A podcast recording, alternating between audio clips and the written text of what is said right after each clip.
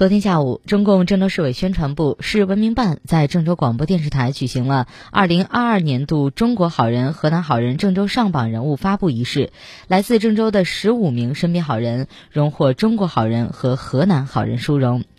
本届发布仪式通过主持人讲述、宣传视频、文艺节目、在线直播等形式，多角度反映了郑州好人的感人故事、高尚精神。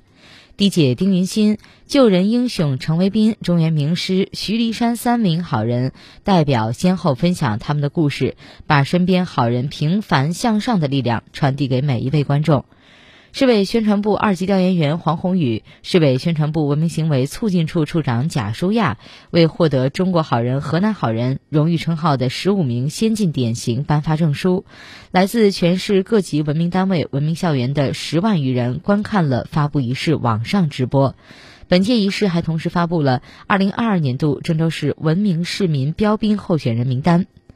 据了解，近年来郑州好人持续涌现，引起社会强烈反响。好人遍布绿城的背后，是我市肥沃的道德土壤和坚实的文明根基。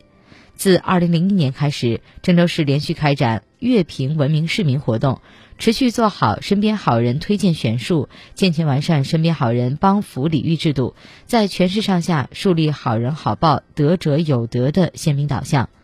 截至目前，郑州市共有一百二十二人荣登中国好人榜，八十五人荣登河南好人榜，位居全国全省前列。